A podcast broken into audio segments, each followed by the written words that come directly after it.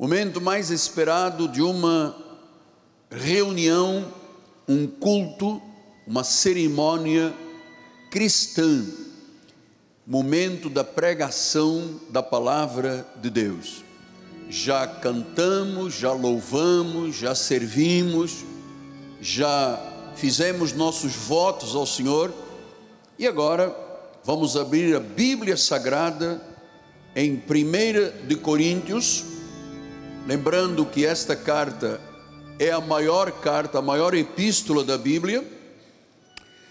Paulo disse: Irmãos, venho lembrar-vos o evangelho que vos anunciei, o qual recebestes e no qual ainda perseverais. Por ele, pelo evangelho, também sois salvos, se retiverdes a palavra tal como vos-la preguei. Não pode ter fermento, não pode ter lei, só graça, a menos que tenhais crido em vão. Antes de tudo, vos entreguei o que também recebi, que Cristo morreu pelos nossos pecados, segundo as Escrituras, foi sepultado, ressuscitou o terceiro dia, segundo as Escrituras, e apareceu a Cefas, depois aos doze, depois foi visto por mais de quinhentos irmãos de uma só vez, dos quais a maioria sobrevive até agora, porém, alguns já dormem. O que eu recebi do Senhor, eu também vou entregar à igreja. Vamos orar ao Pai.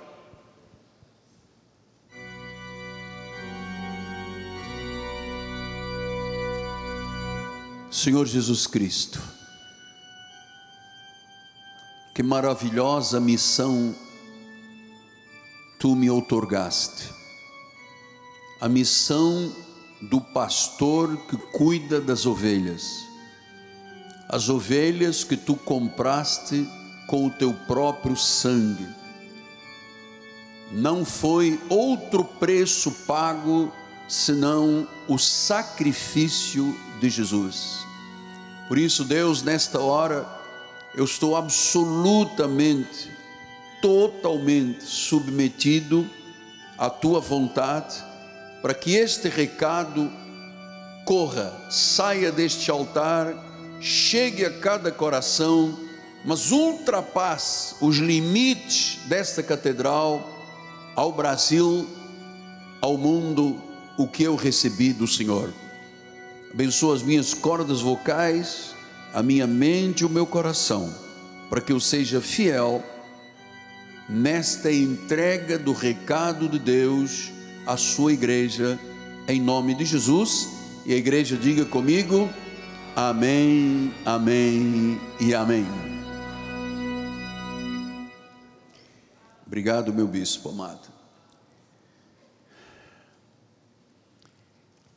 Meus amados irmãos, minha família, bendita família de Deus, aqueles que são pedras vivas desta construção, cuja pedra angular, a pedra de segurança, a rocha de segurança, é o Senhor Jesus Cristo. Meus amados filhinhos na fé, Paulo fundou a igreja dos Coríntios. Pastoreou esta igreja por cerca de 18 meses, um ano e meio, até que o Espírito Santo levou para outro lugar. Vamos confirmar isto em Atos dos Apóstolos 18. Ele disse, mas, versículo 8: Mas Cristo, o principal da sinagoga, creu no Senhor e com toda a sua casa, também muitos dos coríntios, ouvindo, criam e eram batizados, segundo os costumes dos judeus. Versículo 9: Teve Paulo durante a noite uma visão em que o Senhor lhe disse: Não temas, pelo contrário, fala, não te cales, porquanto eu estou contigo e ninguém ousará fazer-te mal. Você recebe essa palavra? Hein? Ninguém. Deus é contigo, ninguém ousará fazer-te mal, pois tenho muito povo nesta cidade. E ali permaneceu um ano e seis meses, 18 meses, ensinando entre eles a palavra de Deus. Versículos 18 e 19. Mas Paulo, vendo permanecer dali ainda muitos dias, por fim, despedindo-se dos irmãos, navegou para a Síria, levando em sua companhia Priscila e Áquila, depois de ter raspado a cabeça em Sencreia, porque tomara voto. Isto foi o que ele fez entre os judeus. E diz o versículo 19: Chegados a Éfeso, deixou-os ali, ele, porém, entrando na sinagoga, pregava aos judeus. Então, depois de 18 meses, em que o apóstolo Paulo, a figura mais proeminente da Bíblia depois de Jesus, claro, ensinou a igreja de Coríntios e eles tinham recebido um ensino suficiente. Eles conheciam as doutrinas da graça de Deus. Todavia, brechas estavam acontecendo e se abrindo na igreja para que falsos profetas entrassem para tentar denegrir a mensagem de Paulo e contradizer a mensagem de Paulo. Por isso, vamos lembrar, 1 Coríntios 15, 3, 4, e diz: Antes de tudo vos entreguei o que eu recebi. Cristo morreu pelos vossos pecados, segundo as Escrituras, e foi sepultado, ressuscitou ao terceiro dia, conforme segundo as Escrituras. Então vamos pensar profundamente esta manhã. O estudo é longo, mas ele é auspicioso e é espiritual. O autor do Evangelho foi o Senhor Jesus Cristo. Ele é o dono do Evangelho. E ele não permite que ninguém o manipule. O Evangelho não é manipulável, não pode ser alterado, não pode ser acrescentado não pode ser diminuído em alguma coisa, não pode ser suavizado. Então, Paulo estava mostrando que a morte e a ressurreição de Jesus não foi apenas um fato histórico, mas na realidade, Cristo morreu pelos nossos pecados. Portanto, com esta frase, Cristo morreu pelos nossos pecados, nós estamos aprendendo a linguagem da doutrina da expiação. Agora, nós temos que ir um pouco mais fundo no conhecimento. Há um crescimento exigido por Deus. Ele diz: antes de tudo, crescei na graça e no conhecimento. Ou seja, a cada reunião, a cada culto, cada cerimônia cristã tem que haver um alimento que produza crescimento espiritual. E a palavra que veio ao meu coração alguns dias atrás foi a propiciação. Esta palavra é enigmática para 99% do povo de Deus. Mas disse 1 João 2, 1 e 2: Filhinhos meus, estas coisas vos escrevo, para que não pequeis. Se todavia alguém pecar, nós temos um advogado, um paracleto, junto do Pai, o Senhor Jesus Cristo, o justo. Ele e ele é a propiciação pelos nossos pecados, não somente pelos nossos próprios. Paulo estava falando a um grupo, a uma igreja, mas ele disse: Mas ainda pelos do mundo inteiro, por todos aqueles que serão salvos do passado, do presente e do futuro. Esta palavra tem que ser conhecida da Igreja de Jesus, porque ele é a propiciação. Esta palavra vem de uma expressão grega, ilasmos, o que, que significa então que ele foi a propiciação pelos nossos pecados? A propiciação era um apaziguamento, ou seja,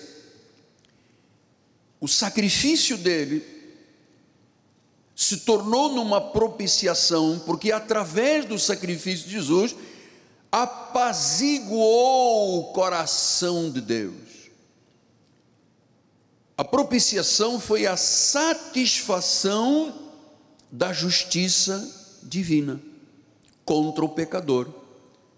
Foi o proceder misericordioso para com o ofensor, o pecador, Por isso, em 1 João 4, ele insiste com esta palavra: nisto consiste o amor. Não em que nós tenhamos amado a Deus, mas em que Ele nos amou e enviou seu Filho como propiciação pelos nossos pecados. Ou seja, era preciso um cordeiro perfeito morrer. João Batista diz: Eis o cordeiro de Deus que tira o pecado do mundo, para que a ira de Deus contra o pecado e contra o pecador fosse apaziguada. Isto é muito importante para a nossa vida de salvos.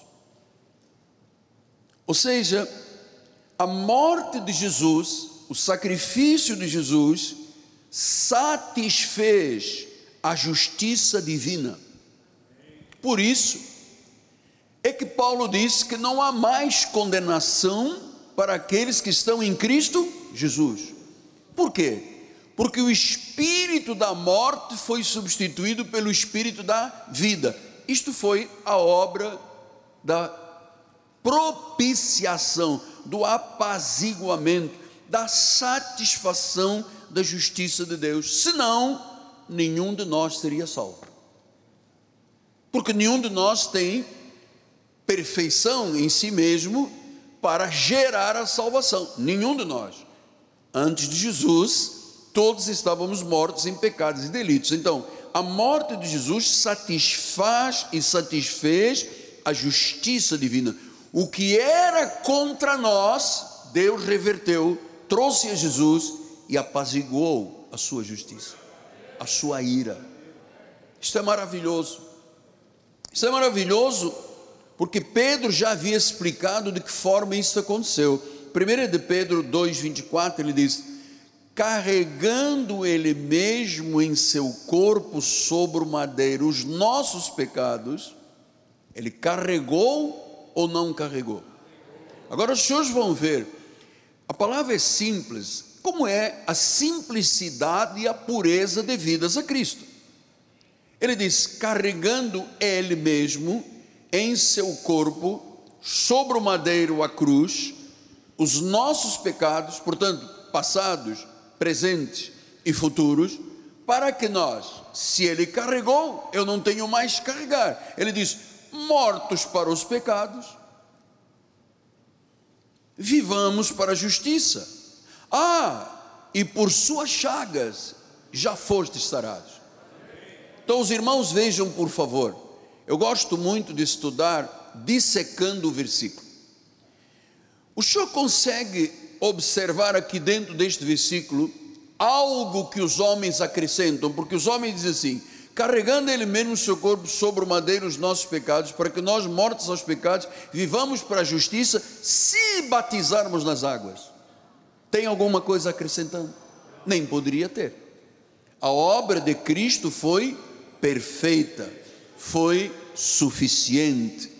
1 de Pedro 3,18 diz: Pois também Cristo morreu uma única vez pelos pecados, o justo pelos injustos, para conduzir-vos a Deus. Morto, sim, na carne, mas vivificado no Espírito. Se Cristo morreu pelos nossos pecados, Ele foi a nossa propiciação, o nosso ilasmos. Efésios 1,7, no qual temos a redenção pelo seu sangue a remissão de pecados segundo a riqueza da sua graça. Então, eu não vejo nada do que a tradição evangélica prega dentro desses versículos. Diz: temos a redenção, o seu sangue, portanto, ele foi a propiciação, ele deu a sua vida, a remissão do pecado. Temos a redenção e a remissão, ou seja, Deus apagou da nossa vida o que constava contra nós. Só que a igreja evangélica não acredita na palavra de Deus, tradicionalmente. Então, conhecer isto é muito importante, eu diria, é importantíssimo para a nossa salvação. Por isso é que nós pregamos a segurança da salvação. Por isso nós acreditamos que uma vez salvo, é salvo para sempre porque Ele foi a nossa propiciação, Ele carregou, Ele redimiu, Ele fez a redenção completa. Como isto poderia ser anulado por um pecado meu ou um equívoco, um pecado seu? Como? É muita falta de temor e quizás de conhecimento quando se duvida da salvação. Por isso nós dizemos: salvo uma vez, salvo para sempre. Salvação eterna, uma vez filho, filho para sempre, uma vez salvo, salvo para sempre. Isso não é um conjunto de palavras apenas, isto é uma realidade. Se eu acreditar que só Ele poderia ser a propiciação dos meus pecados, eu não poderia ser. Se bem que naquela cruz deveria de estar o apóstolo e você e eu, todos nós, todos os crentes mas ele nos substituiu, ele é o nosso substituto. Então, é importante saber que a salvação é segura, é eterna, que ninguém pode arrancar de nós a salvação, porque Jesus diz isso: das minhas mãos, ninguém o que? Arrebata. Ninguém. Mas pode haver alguém, apóstolo. E o diabo? Qual deles? O que qual? Por que você traz isso para a sua mente? Ele diz que não pode arrebatar, não pode arrebatar. Paulo ainda foi mais profundo, ele diz que nem a morte, nem a vida, nem principados, nem potestade, nem espada, nem, nem criatura alguma, nem forças do porvir, nada nos poderá separar do amor de Deus que está em Cristo Jesus. Por quê? Porque Ele foi a nossa propiciação. Ele nos reconciliou consigo mesmo, ele pagou o alto preço, ele deu a sua vida, ele derramou o seu sangue, ele apaziguou a ira de Deus contra a nossa vida. Pastor, é possível a ira de Deus se voltar contra nós? Não, ele pagou o preço. Amados, ele pagou o preço. Note uma coisa: Jesus não carregou um saco cheio de presentes, ele carregou uma cruz pesada por nós. Ele não é o Papai Noel, ele não gritou, ho, ho, ho, ele gritou: tudo está consumado. Tudo está consumado. Ah, e ele não aparece uma vez por ano, ele está conosco todos os dias, ele diz, até a consumação dos séculos. Eu estarei convosco até a consumação dos séculos. Então, até a consumação dos séculos, eu sou salvo, você é salvo. Puxa vida, está dizendo alguém do outro lado das mídias, bom, mas eu estou desviado porque me disseram que perdi a salvação. Loucura, amado. Fuja de quem te ameaça com a perda da salvação. Aliás, quem te ameaça com a perda da salvação talvez esteja perdido, nunca foi encontrado. Então, isto é importante, isto faz parte da salvação, da segurança da salvação, da reconciliação com Deus. Ele morreu a nossa morte, ele foi o nosso substituto ele nos justificou de todos os pecados. Por isso é que Hebreus diz: com uma única oferta, uma única. Ele não morreu dez vezes, uma única oferta. Ele aperfeiçoou para sempre. Então, se eu estou perfeito para sempre, por que razão as pessoas dizem que eu tenho que cumprir um rito judaico chamado batismo nas águas, que o próprio Paulo diz: por favor, eu não fui chamado para batizar, eu fui chamado para pregar o Evangelho.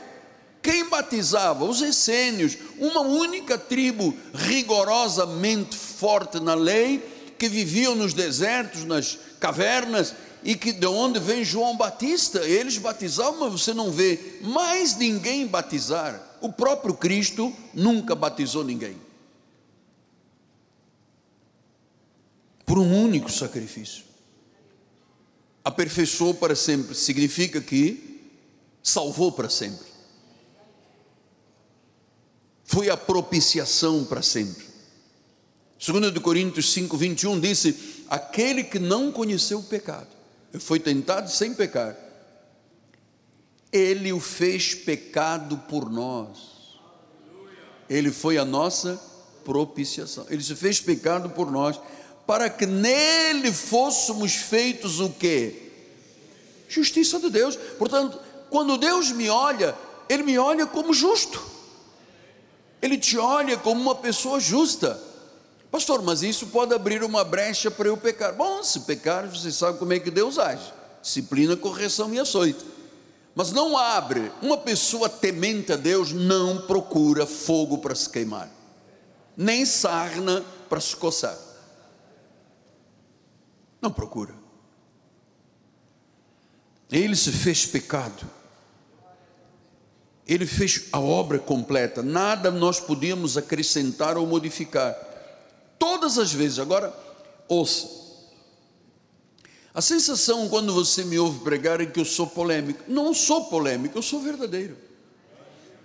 Eu confiro coisas espirituais com espirituais, para ver se é mesmo assim. Os cristãos não têm esse hábito de mostrar na Bíblia um conjunto, um arcabouço, agora é a palavra nova no Brasil, um arcabouço de versículos que te provem uma verdade. Não tem, porque isso precisa estudar muito. Ninguém gosta. Então o que, que se faz dentro da maioria das igrejas e na igreja romana?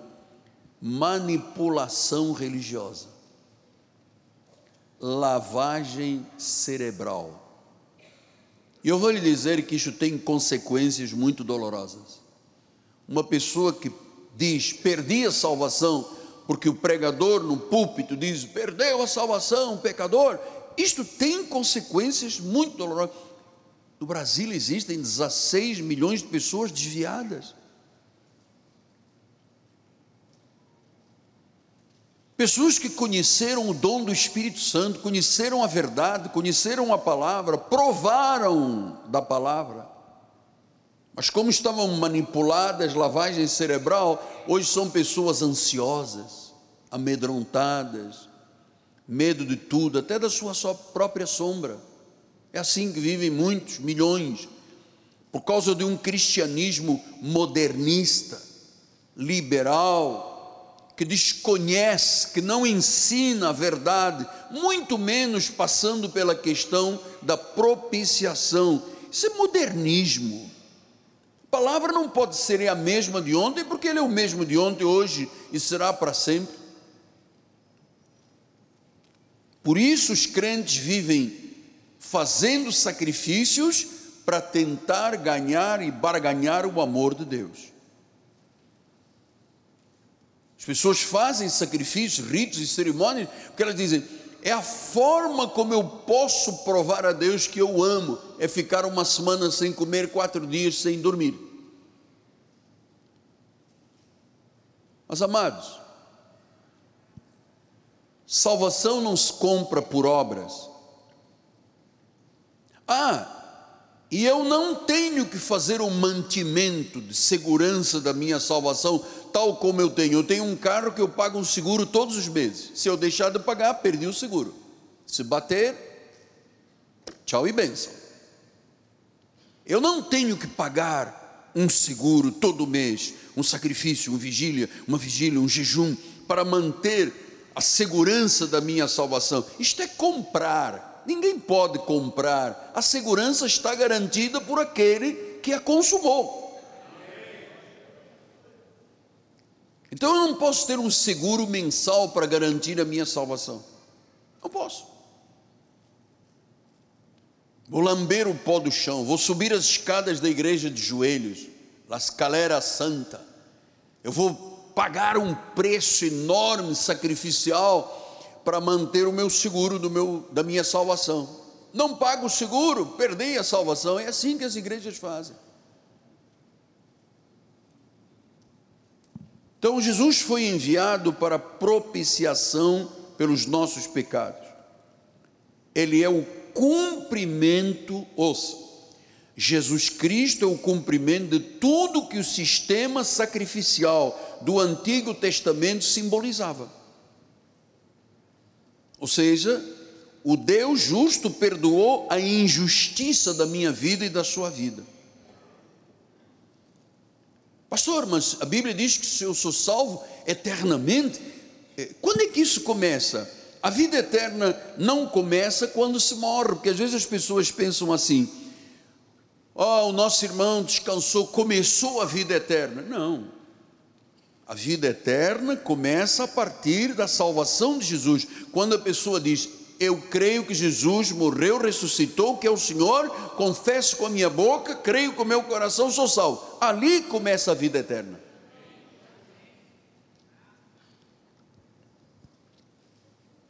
Então a vida eterna começa quando se confessa Jesus como o Senhor o Salvador. E uma vez salvo, nunca, olha, amado, ouça, guarde isto. Uma pessoa, uma vez salva, não deixa de ser salva eternamente. Porque a sensação que deve passar no coração de muita gente é aquele sistema de salvação intermitente. Um dia salvo, um dia perdi. Volto à igreja, aceito Jesus, ganho a salvação. Briguei com a sogra, perdi a salvação. Mas eu volto quarta-feira, aceito de novo. Esta coisa intermitente, salvo, não salvo, perdi, apagou o nome do livro da vida. Amado, quando uma pessoa diz que é uma vez salvo pela propiciação, ela não deixa de ser salva eternamente. Agora você sabe que para ser salvo é necessário invocar a Jesus. Para uma pessoa invocar a Jesus, ela tem que crer em Jesus. A pessoa que, para crer, tem que ouvir a respeito de Jesus. E para essa pessoa ouvir, tem que haver alguém que pregue.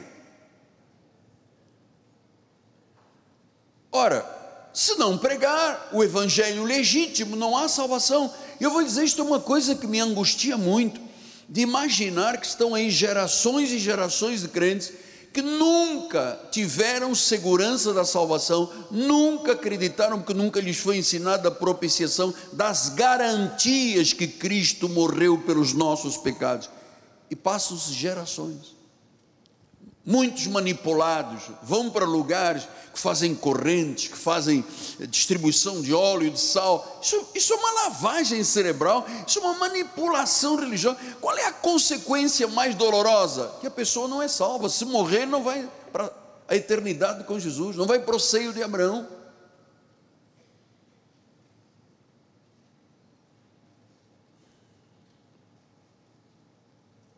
Para pregar, tem que Deus enviar pessoas. Pastor, quer dizer que uma vez a palavra pregada, o evangelho pregado, a fé vem, a pessoa crê, confessa Jesus, tem a vida eterna, mas não existe um outro requisito. Estou achando a coisa muito fácil. Bom, o senhor acha que é muito fácil? Porque o evangelho é fácil. Ele já sofreu por mim, ele já pagou por mim, ele foi o meu substituto, ele carregou a maldição da lei, ele fez toda a obra. Ele disse na cruz do Calvário: tudo está foi ele que disse, não fui eu. Eu apenas acredito no que ele disse.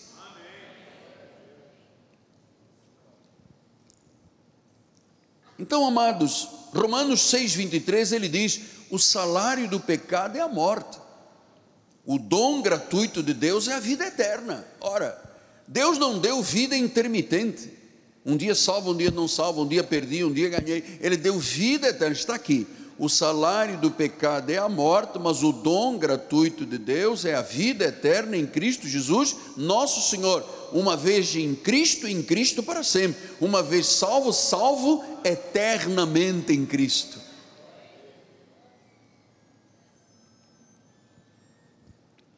Hebreus 9, 18 a 22. Pelo que nem a primeira aliança foi sancionada sem sangue porque havendo Moisés proclamado todos os mandamentos segundo a lei a todo o povo, tomou o sangue de bezerros, de bodes, com água, com lã, tinta de escarlate, com sopa, aspergiu não só no próprio livro, como também sobre todo o povo, dizendo: Este é o sangue da aliança qual Deus prescreveu para vós outros. Pastor, o que, é que está vendo aqui? Versículo 20. Este é o sangue. Versículo 21 Igualmente também aspergiu com sangue o tabernáculo e todos os utensílios do serviço sagrado. Versículo 22: Com efeito, quase todas as coisas, segundo a lei, se purificam com sangue. E sem derramamento de sangue não há remissão. Só que isso tudo, isto estava apontando para quem? Para Cristo. Por isso que se explica que no Antigo Testamento se faziam muitos sacrifícios. Levíticos 17, 11 diz: Porque a vida da carne está no sangue, eu vos tenho dado sobre o altar para fazer expiação pela vossa alma, porquanto é o sangue que fará expiação em virtude da vida. Agora, a minha pergunta: é possível que o sangue de um touro, de um bode, de um cabrito, pudesse salvar alguém? Ali era um simbolismo do que aconteceria através de Jesus Cristo. Porque o antigo pacto, a lei, era fraca, era inútil, nunca salvou ninguém. Ali indicava que alguma coisa que estava feita simbolicamente aconteceria definitivamente na pessoa de Jesus. Então é impossível viver cristianismo sem entender a propiciação, o que que significa na prática. Porque tudo do Antigo Testamento era símbolo, era sombra dos bens vindouros. Quais são os bens vindouros? Jesus. Essa é a obra eterna, a propiciação. Hebreus 10, 4 disse: Porque é impossível que o sangue de touro e de bodes remova pecados. Impossível. Então quer dizer que aquele povo que fazia esse tipo de sacrifício faziam simbolizando o que haveria de vir. Mas sangue de touros, de bodes, que o sacerdote aspergia, não removia pecados não tinha poder para remover pecados. Hebreus 10, 11. Ora, todo sacerdote se apresenta dia após dia a exercer o serviço sagrado e oferecer muitas vezes os mesmos sacrifícios, que nunca, jamais podem remover pecados. Amado, nenhum sacrifício feito pelo homem tinha capacidade ou teve a capacidade de remover pecados.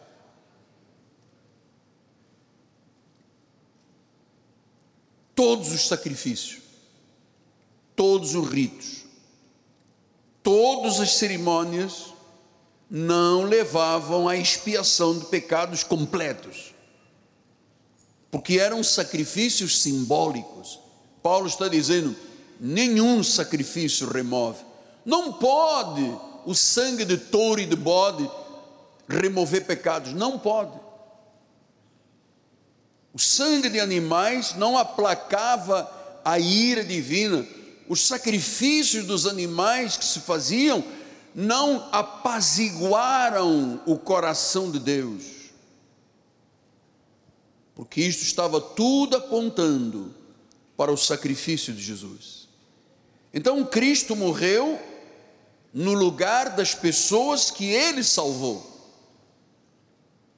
Ele foi o nosso substituto. Ah, ele é a propiciação perfeita, completa. Por isso ele diz em 1 de Pedro 3,18: Cristo morreu uma única vez, uma única, pelos pecados, o justo pelos injustos, para conduzir-os a Deus, morto sim na carne, mas vivificado no Espírito. Um único sacrifício. Eu não tenho que fazer mais sacrifício.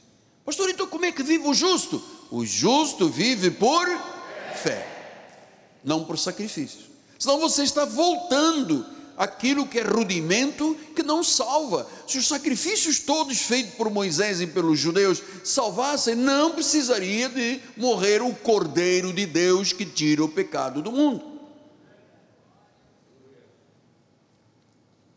O justo pelos injustos. Quer dizer que a obra da cruz, a propiciação, a morte, a ressurreição, tudo isso está uma obra completa. Então, se a pessoa confessa Jesus, ela é salva e o efeito do sacrifício, da propiciação, aplaca a ira divina, apazigua. Aqui se diz apazigua ou apazigua?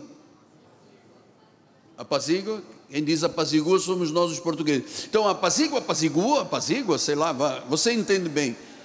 Aí, a ira de Deus contra mim, ou seja, nunca mais Deus se irará comigo ou com você. Fomos salvos, lavados no sangue de Cristo. Pastor, a salvação tem que se dar aqui nesta terra. Sim. A pessoa, em algum momento, quem é ovelha, em algum momento ela ouvirá, pode ser até no limite in extremis, na hora de um CTI, estão para desligar o aparelho, alguma coisa, ninguém é salvo se não confessar Jesus. Já tive essa experiência com pessoas que me chamaram a CTIs e a pessoa, às vezes, era revoltada contra a igreja, a esposa da igreja, o marido não. Chama o apóstolo, lá vou eu. Chega lá, ah, eu quero Jesus. Então receba, eu te abençoo, filho. E foi. Mas ela tem que confessar. Pastor, agora me diga uma coisa, já que o senhor está falando que muitos lugares se manipula, faz lavagem cerebral. Você sabe que a igreja romana é, vende perdão de pecados pós-mortem. Ou seja, o indivíduo morreu pecador, assassino, terrível. Na seção da palavra, filho do diabo, semente da perdição, morre. Mas a família é católica. E eles vão e compram a salvação pós-mortem, ou seja, depois de morrer, porque dizem que vai para um lugar, purgatório, e aí o seu padre reza uma missa, e naquele purgatório a pessoa se limpa do todo mal, se lava do mal, e a partir daí vai para o céu e para o paraíso. Isso é venda de perdão pós-mortem.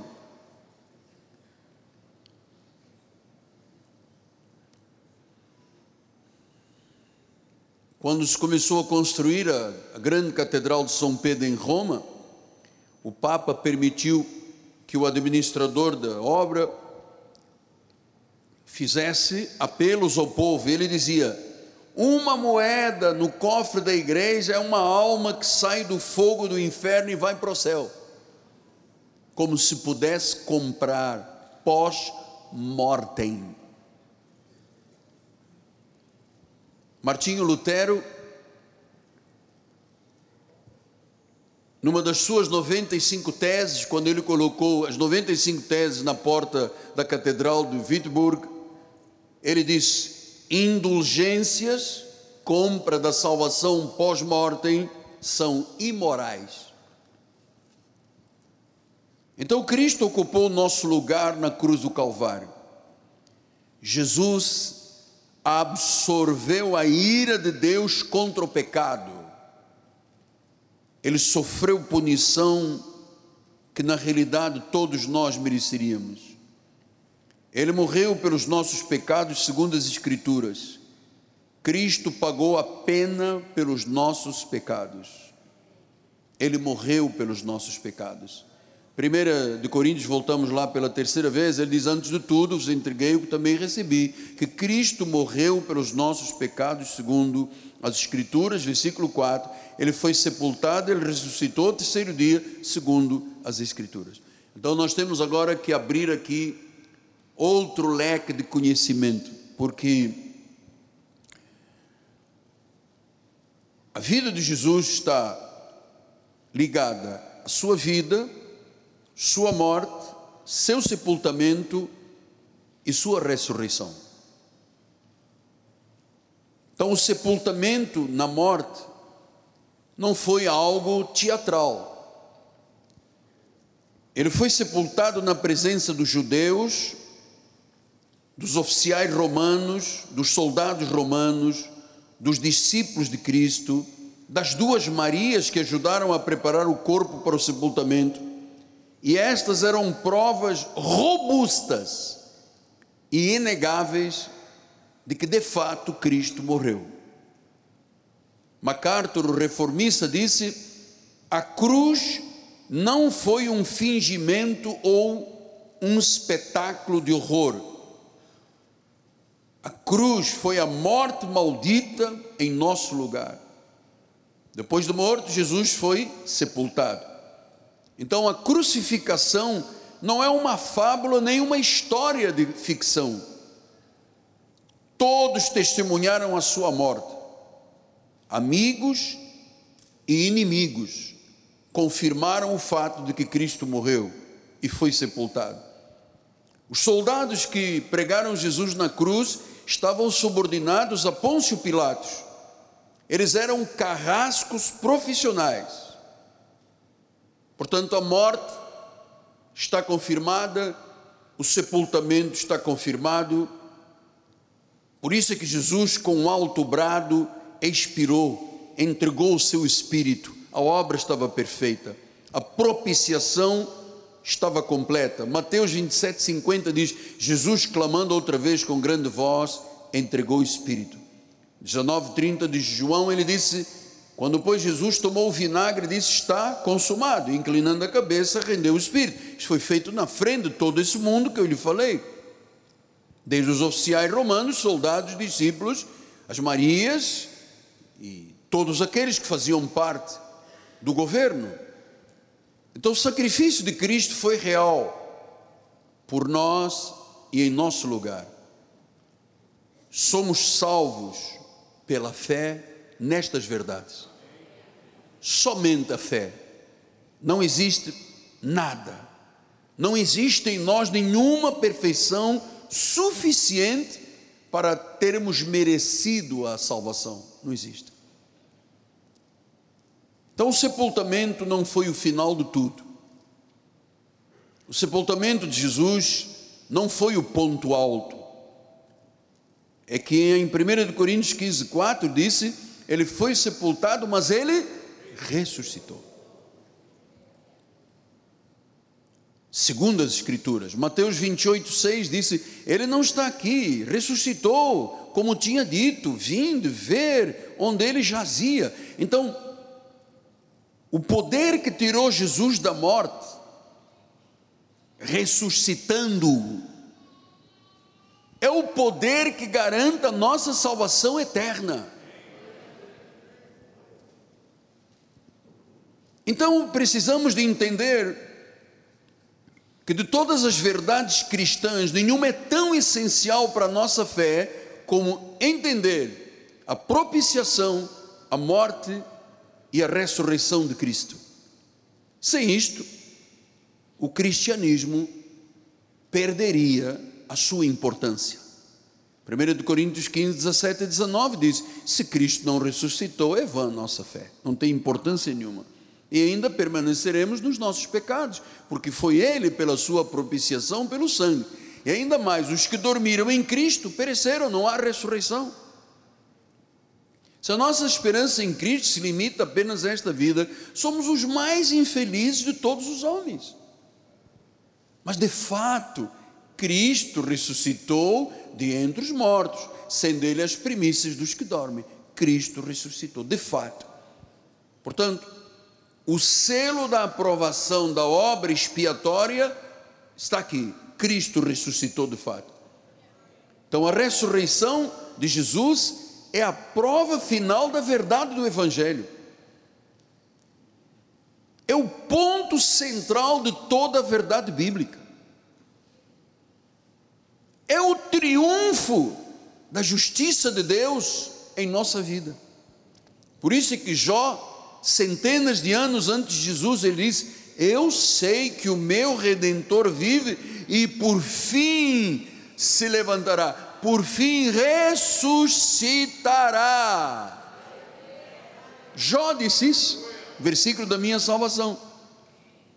Então eu vou lhe dizer uma coisa, amado, entre muitas que eu estou lhe ensinando. Comprometer a verdade do Evangelho pela suposta unidade da igreja é um erro cometido por todas as gerações. Sabe o que, é que as igrejas falam? É melhor não falar de predestinação, porque compromete aquela denominação. Ah, aquela denominação diz: é melhor não falar que salvação não se perde, porque vai comprometer aquela lá. E aí começa uma suposta unidade da igreja. Não, mas nós temos que nos amar a todos. Pois nós amamos a todos. Agora, eu não posso é submeter a verdade de Deus e deixá-la de pregar, porque senão não me chamam para ir na caminhada de Jesus. Como é que se chama isso que fazem? A marcha para Jesus. Então, ali, na marcha para Jesus, só vão aqueles que têm o mesmo entendimento. Os outros que não são do mesmo entendimento, têm um entendimento bíblico, não podem ir à marcha para Jesus. Isto agora é uma moda. A marcha para Jesus. Mas só vão aqueles que eu quiser que possam, que podem estar. Os outros não. Os outros eu não os vejo como cristãos. Então, eu prego a verdade, amado. Eu não estou preso a ninguém, nem a nenhum sistema. Para já, não estou. Eu sei que alguns líderes, quando vêm falar no meu nome, se arrepiam todos. Eles não se arrepiam com o diabo que está sempre na igreja, o demônio, por lá. Eles não, não têm problema. Comunhão pode vir, pode vir todos os demônios. Mas quando fala do Miguel Ângelo é problemático. Porque Miguel Ângelo não se vende nem troca a verdade para ir na próxima marcha de Jesus na Presidente Vargas. Eu já fui a muita procissão, não precisa mais uma marcha. Eu preciso de pregar o Evangelho. Eu preciso que as pessoas ouçam o que é a verdade e sejam libertas. Então, esta é a base de uma fé inabalável, é a garantia da promessa divina, de cada promessa, é a fé genuína. Então, a ressurreição é a mensagem mais importante do cristianismo, porque ela vem ligada à propiciação. É isso que explica você dizer: Eu sou crente em Jesus, a minha vida está em Cristo, Cristo está em mim. Estas verdades são o selo, a base do Evangelho. Sem ressurreição não haveria Evangelho, sem Evangelho não há segurança da salvação. Pastor, mas eu não tenho que dar bons frutos. Sim, nós damos bons frutos, amados, porque nós somos salvos nós não damos bons frutos para sermos salvos. Eu, Senhor, eu vou ficar aqui 10 horas de joelho para ser salvo. Eu não dou bons frutos para ser salvo. Nós damos bons frutos porque nós fomos salvos. Fomos salvos. Como é que Paulo diz? Somos feitura de Deus, criados para o quê? Boas obras, bons frutos os frutos que Ele nos permite realizar, porque somos salvos. Por exemplo, ser dizimista, só o salvo entende este compromisso com Deus. Quem não é salvo discute, rasga a página, vai embora da igreja, diz para não falar mais. Não muda de vida, muda de igreja. Ok, mas eu, eu não posso alterar a posição das pessoas, eu tenho que lhes ensinar a verdade. Jesus cumpriu a lei durante o seu ministério terrenal. Mas quando ele foi para a cruz e morreu, ele eliminou a lei, ele aboliu a lei, não há mais nenhum compromisso com a lei. A lei é um ministério de condenação e de morte. Ele aboliu, ele cumpriu a lei. Ele disse: Eu não vim para anular, eu vim para corroborar, eu vim cumprir. O fim da lei é Cristo. O fim da lei é Cristo. Ele cumpriu. Agora eu vou lhe dizer nestes cinco, sete minutos finais: quem recebeu o Evangelho da Graça, o novo pacto, não pode voltar à escravidão da lei. E quando eu ouço falar, ah, aquela senhora ficava ali, sentada, que falava muito, ela está no outro ministério, porque agora ela está jejuando direto. Eles têm um culto, apóstolo, eu tenho que ir lá um dia tanto demônio, mas tanto demônio. Aí eu digo, é, na nossa igreja é tanto Jesus, tanto Espírito Santo, tanto amor, tanta gratidão, tanto deleite espiritual.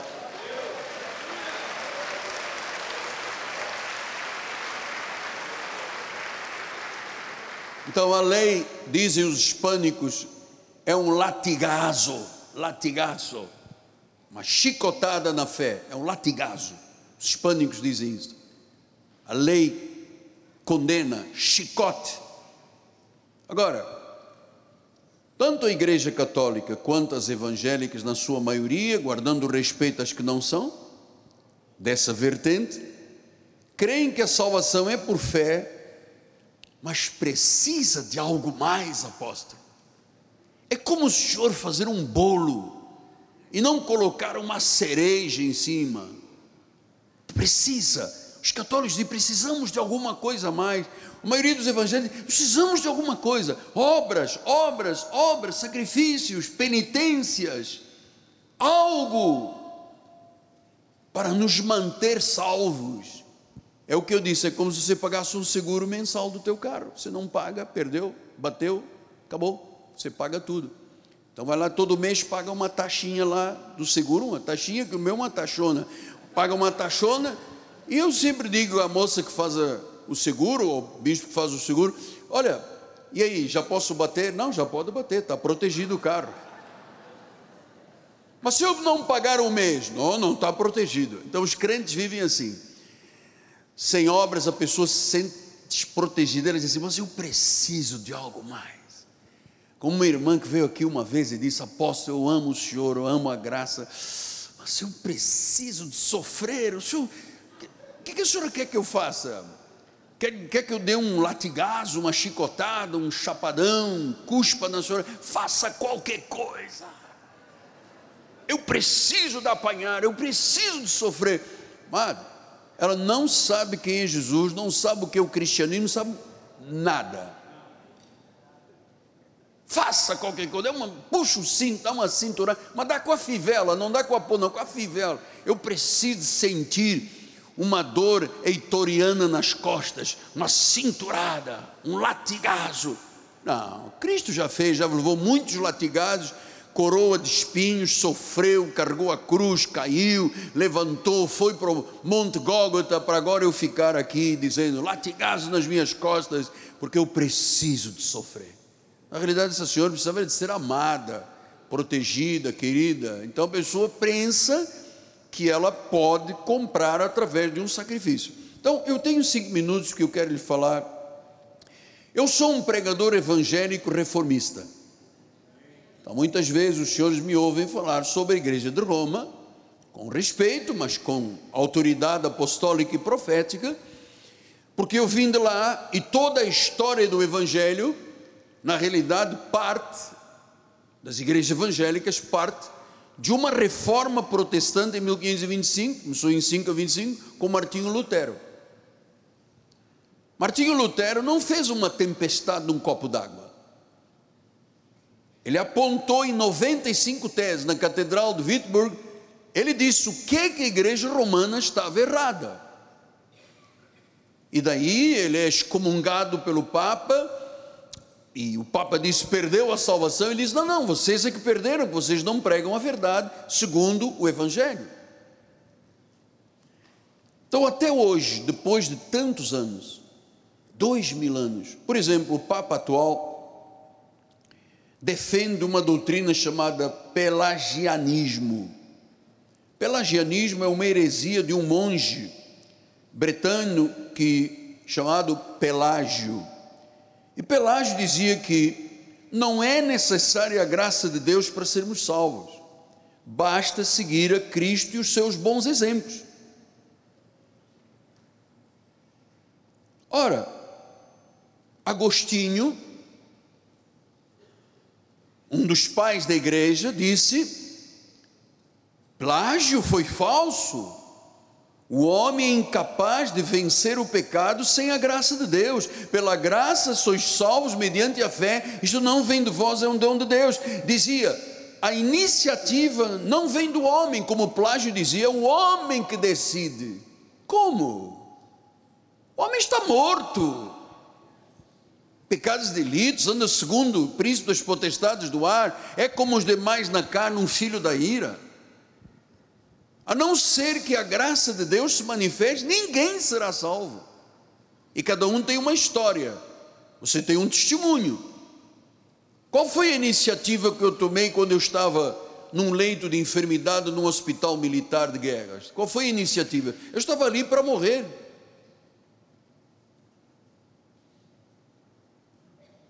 Meu corpo apodrecendo, necroses ósseas e tecidos. Católico, rezava todos os dias o rosário. Tinha uma imagem de São Judas Tadeu no peito, amava Nossa Senhora de Fátima. Eu estava me alimentando de cinzas, porque nada disso é real.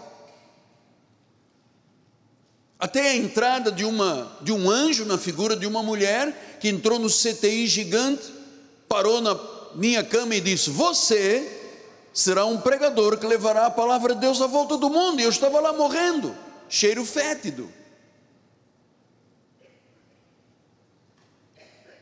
E essa senhora tirou de, um, de, uma bolsa de palha uma Bíblia que eu nunca tinha visto, mandou abrir Job 19, 25, eu também não sabia o que era, mas encontramos. E quando eu li, eu sei que o meu redentor vive, o redentor viveu na minha vida, eu fui curado instantaneamente, milagrosamente. Ele é o mesmo. E quando essa senhora, duas horas depois, foi embora, eu chamei o chefe da enfermaria e disse: Vocês não deixam a minha mãe entrar aqui, a não ser duas vezes por semana, dez minutos, e deixaram uma senhora, esta senhora entrar aqui duas horas. Ele disse: Qual senhora? Que não pode entrar ninguém. Então chama o médico. Doutor, só deixo entrar minha mãe aqui duas vezes por semana, dez minutos. Deixaram uma senhora entrar aqui, me deu esta, este livro que está aqui, duas horas. Ele disse aqui que não entrou nenhuma senhora, nem pode entrar. Era Deus. Era um anjo do Senhor. Então, tudo aquilo que eu havia aprendido da igreja de Roma, entendendo esse plagianismo, tudo falso, Eu entendi naquela hora e com o decorrer do tempo, claro, com os ensinamentos que eu fui aprendendo, primeiramente com a nossa bispa Henriqueta, minha mãe na fé, que Deus lhe dê longevidade, que ela merece. Eu comecei a entender o que Roma faz de equivocado em relação a Cristo. Por exemplo, a exaltação de figuras humanas, dom, o dom, não sei o que, cardeal. Aquela justificação por obras, temos que sacrificar. Então as pessoas vão a Roma, tem lá uma escada chamada Escalera Santa, sobe ali de degrau, joelhos sangram, vão para Fátima, quelebam os joelhos todos, sangue por todo lado, aquela coisa de que legalista, Olha, a veneração de anjos, a veneração de santos, mortos, são venerados pela igreja de Roma. A negação do sacerdócio do crente, eles dizem que o crente não é sacerdote. Quando a Bíblia diz que nós somos sacerdotes reais, eles negam, precisa de ser padre para ser sacerdote. Missas em latim, orações em latim, venerando imagens, relíquias, água benta, canonização de santos. Agora declaramos que esta santa é santa. Amada, a Bíblia diz que nós somos santos. Sacerdócio santo. Quem está em nós é o santo dos santos. Canonização de santos. Quem é que tem autorização para chamar uma pessoa de santo, a não ser aquele que tem Jesus que é santo? O celibato obrigatório. Por isso, tanto crime de pedofilia, tanta coisa tremenda que se passa aí ao longo da história. Celibato obrigatório. Quando a Bíblia diz: quem aspira ao episcopado, excelente obra deseja, porém tem que ser esposo de uma só mulher ter filhos. Ter filhos. Porque, amado, eu vou dizer uma coisa: ninguém ensina o que é um filho, o que acontece com um filho, ninguém ensina. Ninguém ensina. A nossa igreja tem um curso para casados, para pessoas noivas que vão casar. mas ah, temos que introduzir uma disciplina aí sobre filho, porque todo mundo, eu quero ter filho, eu quero ter filho. E depois chega o filho, o filho tem febre, o filho vomita, o filho tem catapora, tem. É, sei lá, tanta coisa que as crianças tiveram, e vomita, e vai para, para pronto-socorro, e vai para o barrador, e corre para não sei quando, e procura um médico. Você chora, você, você puxa os cabelos, e você nunca ninguém lhe ensinou que filho dá trabalho, amado. Mas somos a favor de que tenham filhos, claro, e muitos, se for possível, se o salário disser que sim.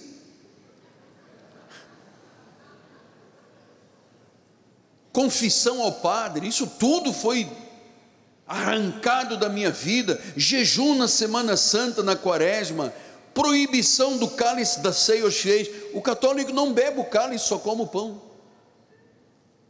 A doutrina do purgatório, a concepção imaculada de Maria, ela teve um filho, mas continuou virgem, eles dizem. A infalibilidade papal, o Papa é a única palavra, o que ele disser é Deus se submetendo a ele. A Assunção da Virgem Maria diz que a Virgem que Maria ressuscitou, está no céu, é coautora da salvação, é corredentora, é a rainha dos céus. Não, Maria está no túmulo e ela um dia ressuscitará quando Jesus voltar.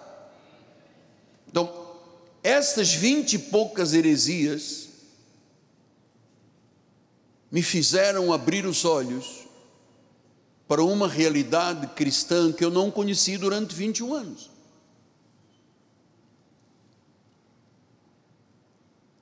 E quando hoje eu vejo o líder de uma igreja como chefe de Estado, mandando, pondo e dispondo, a igreja que tem banco, a igreja que tem trilhões de dólares em palácios, em imóveis, riquezas, eu penso, Deus,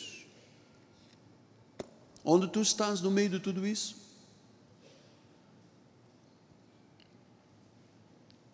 Onde está o cristianismo? Nós temos que alertar as pessoas da igreja romana, os espiritualistas, as pessoas orientalistas, que elas não serão salvas. E não estou falando aqui de um sabe, de uma coisa passageira, empírica, estou lhe falando da realidade. Por isso que nós temos que pregar o Evangelho. Fora aquelas portas, há milhões de pessoas aqui no Rio de Janeiro que não sabem quem é Jesus, mas vão lá na procissão e vão confessar-se. Acredito que o Papa é mais acima de Deus ao cubo, sei lá, ele é que é o Deus desta terra. Todas estas listas que estão aqui, estavam impregnadas nas minhas entranhas como romano. Mas quando eu conheci a Cristo, a sublimidade do conhecer a Cristo me limpou de tudo isso. Eu entendi o significado da morte, da vida, da morte, da ressurreição, da propiciação, da garantia que Jesus oferece a quem ele salva. Claro que eu tenho que seguir os seus bons exemplos, por isso nós somos crentes evangélicos. Mas a iniciativa nunca foi nossa. A minha já lhe falei lá na cama do hospital, a sua, cada um tem uma história, um testemunho lindo, que só você que sabe contar, mas ninguém. Os detalhes ricos de um testemunho, só você que sabe contar o seu testemunho. Recordo que um irmão uma vez me ligou e disse: Miguel, você sabe por que não foi este amputado da perna? Eu disse: opa, temos novidades, hein? depois de 50 milhões de anos. O que, que foi? Porque eu pedi a uma amiga, uma, uma, enfermeira que trabalhava lá, que não tinha amputado. Você vê o nível de desconhecimento do sagrado, do sobrenatural, do milagre. Então Deus me desprogramou. A minha mente é pura, o meu coração é limpo, a minha consciência tranquila. Porque eu acredito em tudo isso que eu preguei a você esta manhã. Mas eu creio no duro, amado. Não é creio para depois não crer.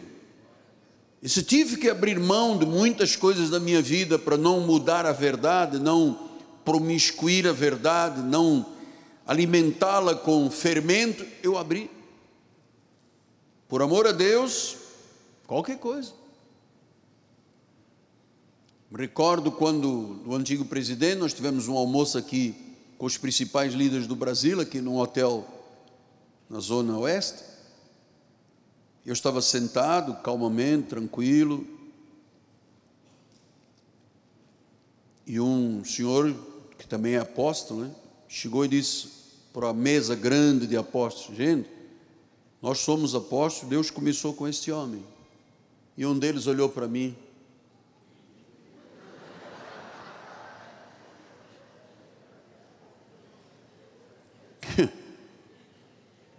Isso, apóstolo. Você sabe, eu vou terminar. Havia em Roma um grande político, um grande empreendedor, um poderoso chefão, chamado Júlio César. Ele era um megalomaníaco, um grande comandante, um grande empreendedor, um grande político. E ele tinha um escravo do lado dele, chamado cochichador, que quando ele começava a dizer, Eu sou o rei da cocada, o cochichador vinha e dizia assim: Tu és mortal, lembra-te que tu és mortal. E ele dizia: Não, não, eu não sou o rei da cocada, sou apenas o príncipe Charles. E aí vinha outro discurso e ele dizia: Eu, Júlio César. E o cochichador chegava e dizia: Lembra que tu és mortal? Vais morrer, cara. Oh, não, então. E vamos lá, para outro. Chamava aquele monte de gente. Os seus grandes discursos, ele dizia: Gente, olhem para mim. Vocês sabem o que é a fina flor do abacateiro? Sou eu. E vinha o cochichador e dizia: lembra-te que tu és mortal. Ele diz, não, então eu só sou o último biscoito do pacote.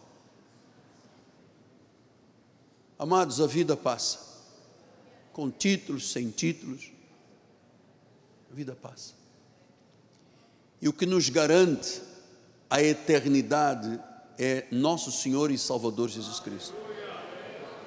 Claro que às vezes é bom ter um cochichador, né? Alguém que diga, lembra que tu és mortal, baixa o narizinho, baixa a cabeça, para você não se exaltar muito. O nosso cochichador, na realidade, é o Espírito Santo, que vem e diz, calma, baixa o nariz, cara, está muito, baixa mais um pouquinho, baixa mais, aí, não fica pipi emproado, achando que os outros são inferiores a você. Então, o cochichador de Júlio César dizia, Lembra-te que tu és mortal. Por causa da sua megalomania. Então eu queria terminar dizendo, amado, hoje, hoje, pastor, mas eu vou deixar para domingo que vem. Não, sabe se tem domingo que vem. É hoje. Entrega a sua vida a Jesus. Eu estou aqui como seu cochichador lembre-se que você é mortal e eu sou mortal. Uma pequena artériazinha aqui desligou, acabou. As pessoas lutam, lutam, ganham, ganham dinheiro, não, não dão atenção à família, não dão atenção a ninguém, estou lutando, juntar dinheiro, dinheiro, dinheiro. Aí ele adoece, gasta todo o dinheiro que juntou para se curar. Olha a tua família, olha a tua esposa, os teus filhos, teu marido, teu lar. Olha os teus sonhos. Mas isso tudo só tem essência se Cristo for o Senhor. Se você hoje tiver dito, não, eu hoje aprendi que esta propiciação, esse apaziguamento da ira de Deus se deu pelo sacrifício de Cristo, sem Ele, nada poderíamos fazer. Entrega a tua vida a Jesus, amado. Rende-te. A hora é esta.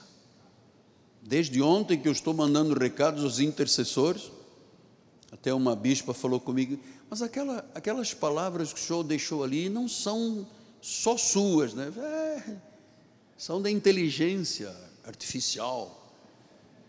Então, o que, que eu quero terminar dizendo? A vida vale a pena quando Jesus é o Senhor. Não vale de outra forma.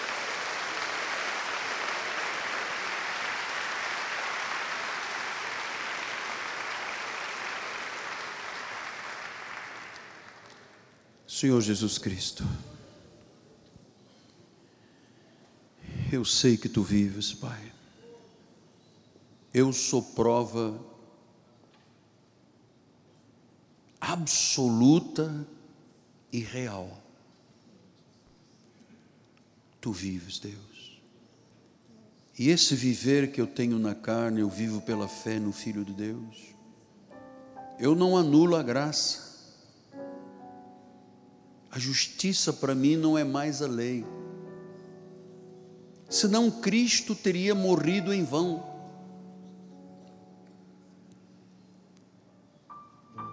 Cristo teria morrido em vão. Mas Cristo vive em nós. É Ele que tem a palavra final na nossa vida.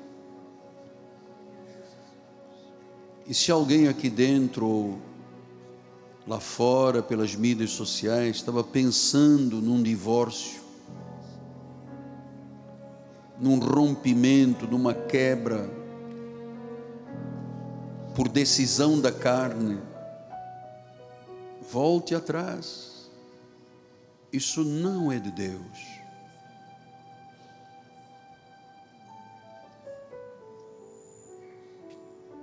Isso não é de Deus. Você que está fazendo uso de barbitúricos, que está dependente de remédios, isso não é de Deus. Seja livre dessa amarra você que tem maus pensamentos, às vezes pensa desaparecer, sumir do mapa, ir para outro lugar, rasgar a sua cidadania, isso não é de Deus. Entregue a sua vida a Jesus.